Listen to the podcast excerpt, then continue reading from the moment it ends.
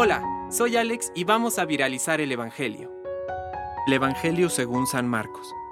Jesús salió de la sinagoga, fue con Santiago y Juan a casa de Simón y Andrés.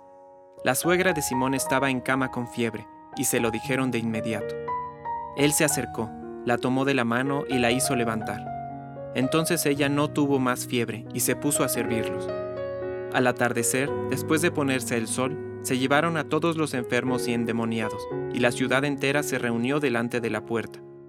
Jesús curó a muchos enfermos que sufrían de diversos males, y expulsó a muchos demonios, pero a estos no los dejaba hablar, porque sabían quién era Él.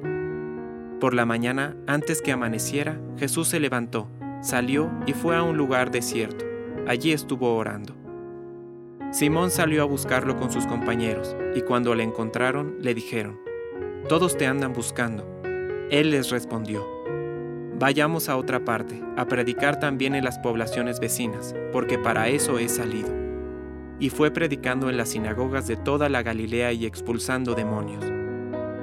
Palabra de Dios. Compártelo, viralicemos juntos el Evangelio. Permite que el Espíritu Santo encienda tu corazón.